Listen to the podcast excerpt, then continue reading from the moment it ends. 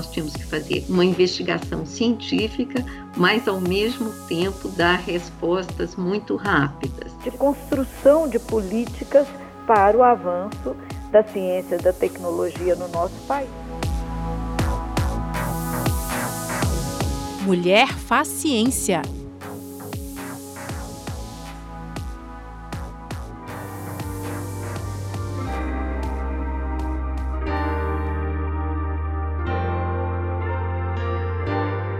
Primeira brasileira a vencer o prêmio Jovens Campeões da Terra, promovido pela Organização das Nações Unidas, Ana Luísa Bezerra, de 22 anos, é inventora do Aqualuz, equipamento produzido com garrafas PET que trata a água da chuva captada em cisternas a partir da simples exposição à luz do sol.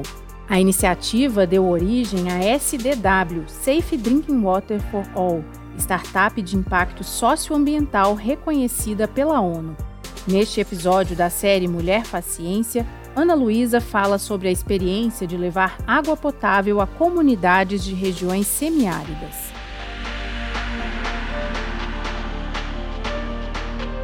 Queria que você começasse me contando da sua trajetória escolar, da sua família, onde você estudou. Eu já estudei em vários colégios particulares, sempre morei com meus pais, sempre gostei das matérias de ciência, sempre tive facilidade na escola, tirava notas boas, sempre pratiquei esportes, esportes diferentes, futebol, capoeira, handebol, jiu-jitsu, natação. Você chegou a ser premiado em Olimpíadas de Astronomia, de Física, Biologia, né? Por que, que você resolveu participar dessas Olimpíadas e se você acredita que esse tipo de competição favorece o ingresso de meninas na carreira científica? É, eu resolvi participar porque como eu gostava muito dessa área de ciências e também já tinha participado por Olimpíadas de esportes e eu gostava das Olimpíadas em geral, eu achava que era interessante até para estimular, para mim, por exemplo, para tanto estudar ou ter a oportunidade de, de testar é, meus conhecimentos em provas. E eu acho que é muito importante, sim, incentiva bastante. No meu caso, incentivou mais ainda a estudar a, as áreas que eu sempre tive mais afinidade e até na escolha do meu curso. Então facilitou, eu já tinha escolhido desde antes de participar de Olimpíada Científica, mas tive a visão mais clara do que é que eu queria a partir dos conhecimentos aprofundados que eu obtive estudando para as Olimpíadas Científicas. Você teve incentivo da sua escola ou de algum professor ou professora? Sim, incentivo a estudar ou até para mentorias, para tirar dúvidas dos meus professores eu sempre tive, mas eu estava a maior parte do tempo em casa, sozinha mesmo. Existem algumas escolas que, de fato, elas têm uma preparação específica para as Olimpíadas, mas não foi o meu caso. Você disse que já tinha feito a escolha pelo seu curso, né? Você é formada em biotecnologia pela UFBA. Por que você estava tão certa dessa escolha? Quando eu comecei a estudar biologia, já na época da sétima série, estudar genética, eu comecei a me interessar muito por esse assunto e a, a, estudar além do que era ensinado na escola. Então, minha curiosidade fazia com que eu buscasse um aprofundamento maior sobre aquele assunto, até que para eu entender mais, eu tinha que fazer algum curso que me levasse a desenvolver alguma pesquisa, desenvolver coisas, tecnologias ou descobrir novas fórmulas de acesso ao código genético, tratamento de doenças genéticas. E aí foi meio que eu me deparei com algumas opções de curso, né, dentre elas medicina, biologia, mas a que eu tinha visto que tinha mais afinidade com essa área mesmo de, de genética seria biotecnologia, essa área de, de pesquisa relacionada à genética.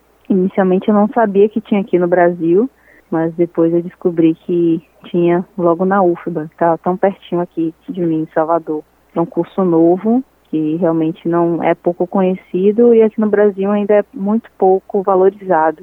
A gente ainda não tem um conselho regional, é uma luta danada para os profissionais da área para conseguir exercer a profissão no Brasil. Com relação a essa dificuldade, você acha que o fato de você ter ganhado projeção, inclusive recebendo esse prêmio da ONU, você acha que isso pode trazer uma visibilidade que vai contribuir para o reconhecimento desse curso?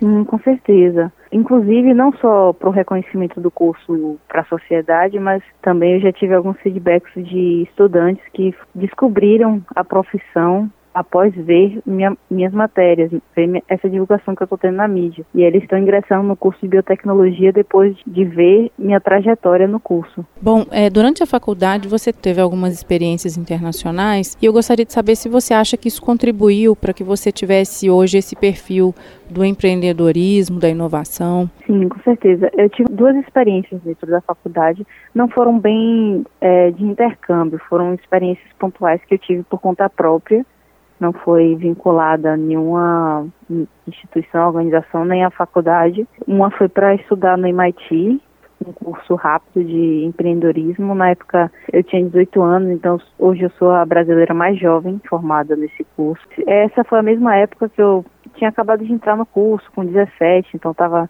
bem recente, estava conhecendo mais o universo do empreendedorismo. E nesse curso eu tive uma visão mais clara do que era ter uma startup. A gente é estimulado a desenvolver uma startup na semana, tem um intercâmbio cultural muito grande, porque vem pessoas do mundo, do mundo todo fazer o curso. Fora a própria metodologia que eles aplicam, que não é muito conhecida, nem utilizada aqui no Brasil, que é o empreendedorismo disciplinado. Tem toda uma estratégia, todo um mapeamento de 24 passos para ter uma startup de sucesso. Essa que é meio que o lema em um livro também que é utilizado para aplicar essa metodologia. E fora essa experiência, tive uma outra na Suíça. Foi meio que também um, uma oportunidade por fora, mais vinculada mesmo a, a startups. Foi no ano passado para fazer um treinamento e participar de, de alguns eventos voltados ao setor de água internacional. Então, eu tive a oportunidade de conhecer pessoas, outros projetos, não só de startup, mas ONGs também que atuam com água de outros países e de ter essa imersão que é focada mesmo na área da água, também com um pouquinho de empreendedorismo, mas era muito mais focado para a água. Essa sua experiência e comparando aqui com o Brasil, você acha que no nosso país há esse estímulo para esse tipo de iniciativa voltada para inovação? Eu acho que está crescendo bastante, né? Porque comecei não tinha muito, mas nos dias atuais tem cada vez mais iniciativas e eu acho que para o setor de empreendedorismo em geral está bom, mas para o setor de empreendedorismo universitário, que eu acho que seria deveria ser o foco, que é assim que a gente prepara os novos profissionais, os novos empreendedores para ficarem aptos a terem empresas de sucesso desde cedo, eu acho que ainda há uma carência muito grande. A maioria dos eventos eles meio que esperam, têm uma expectativa e selecionam empreendedores que já são mais experientes. E aí as oportunidades para os empreendedores universitários são ficam, terminam sendo poucas. E me conta como foi esse processo de criação do Aqualuz e como que você chegou a essa ideia de fazer uma coisa tão simples e barata? Então, o Aqualuz foi um, um processo bem longo que começou desde o ensino médio, quando tinha 15 anos. Na mesma época eu estava participando das Olimpíadas Científicas. E aí eu estava naquela de, de, participar do máximo, de aproveitar aquele período que estava na escola o máximo possível para já ter uma preparação para a universidade, o que eu iria fazer de profissão. E vendo um cartaz na escola do Prêmio Jovem Cientista, que era 2013, Internacional pela Cooperação da Água, eu tive essa vontade de participar. Seria minha primeira oportunidade de ser cientista, como eu pensava na época. E pelo tema ser água, eu pensei logo na, aqui na região do semiárido, apesar de ser nascida e criada em Salvador. Desde a escola a gente estuda sobre essa questão da falta de acesso água potável no semiárido, como esse problema é grave. E eu resolvi focar, tentei pesquisar soluções que pudessem ser aplicadas para a região, até que eu achei o SODES, que é uma metodologia que utiliza a garrafa PET em exposição ao sol para tratamento de água e aí eu fui vendo as limitações do sódio, entendendo por que não aplicavam aqui no Brasil. E a partir daí eu tentei desenvolver uma tecnologia, que é, hoje é o Aqualuz. Na época foi o primeiro protótipo que a gente criou do Aqualuz para tentar resolver algumas das limitações que o SODES tinha, sendo focado nessa região aqui do semiárido. E aí foram mais de, estão sendo, né, ainda não acabou, mais de seis anos, ano que vem a gente completa sete anos, de desenvolvimento da tecnologia. Já estamos na versão de número 11, só dos protótipos que chegaram a existir foram 11, mas de protótipos conceituais já perdemos a conta de mais de 20, para uma tecnologia que tem esse viés social e precisa ser o mais simples possível. E o difícil é continuar simples, que a mais a gente tem é opções de incorporar, adicionar outras inovações para deixar a tecnologia mais eficiente, mas aí já gera um problema e que esse problema de, de, complexidade termina impactando no principal diferencial que a gente tem, é que é a simplicidade e praticidade no uso. que a gente quer é dar independência do acesso à água potável. A gente só pode fazer isso garantindo a máxima durabilidade da tecnologia e fazendo com que a manutenção seja possível com a pessoa utilizando apenas recursos que ela tenha em casa. Por isso que a gente tem essa limitação, não pode desenvolver nada muito complexo. Você consegue me dar um balanço hoje de quantas pessoas já foram é, beneficiadas por esse projeto e qual que é Sim. o custo hoje da implantação dessa tecnologia para as famílias? Em relação aos beneficiários, a gente já tem só nesse ano 685 pessoas beneficiadas pelo Aqualuz em relação ao preço já é algo mais complexo, porque a gente não faz só a implantação do Aqualuz. O Aqualuz, só o, o equipamento em si, custaria 700 reais, mas a gente tem um projeto social que é compõe também a parte da implantação, que faz com que o custo fique maior, porque a gente tem a capacitação, a implantação do Aqualuz com a comunidade, depois tem monitoramento, a gente gera um relatório de impacto para mostrar o quanto o Aqualuz mudou a vida dessas pessoas, dessa comunidade.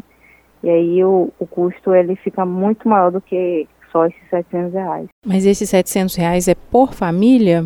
Isso, por família. Como que essas pessoas receberam essa inovação e como foi para você ter essa experiência de ver a reação delas a, a, essa tecnologia que, né, que mudou o cotidiano delas mesmo? A melhor parte, quando a gente chega na família, eles percebem a real necessidade deles pela água e às vezes vê que eles não entendem a importância da água potável para eles. E só da gente chegar lá, conhecer essas famílias, e que eles gostaram do Aqualuz, que eles realmente usam, principalmente na parte de volta de visita, de depois de um tempo de plantado, a gente vê que eles realmente estão usando a tecnologia, que eles estão gostando, que estão sentindo diferença na vida deles, não tem preço. A gente tem casos de, de famílias, de mães que contam que os filhos pararam de ficar doentes, que já estão consumindo água do Aqualuz, de crianças que estão agora frequentando mais a escola, melhorando a qualidade de vida por conta do Aqualuz. Na sua vida agora acadêmica e profissional, né, a repercussão desse projeto e com o prêmio que você recebeu da ONU, Jovens Campeões da Terra, qual foi o significado de ser a primeira jovem premiada e qual foi a repercussão disso, então? Mudou completamente. Parece que agora eu sou uma outra pessoa como se tivesse melhorado meu histórico profissional de, de 10 anos em alguns meses. É um peso muito grande ter essa, esse selo de reconhecimento da ONU e até hoje eu estou colhendo os frutos desse reconhecimento. Este foi um dos episódios da série Mulher Faciência, com produção e apresentação de Alessandra Ribeiro. Os trabalhos técnicos são de Luísa Lages. Não deixe de conferir os outros episódios e também os dois volumes do e-book Mulher Faciência. O conteúdo está disponível no site minasfaciência.com.br. Este é um projeto financiado pela FAPEMIG, a Fundação de Amparo à Pesquisa do Estado de Minas Gerais.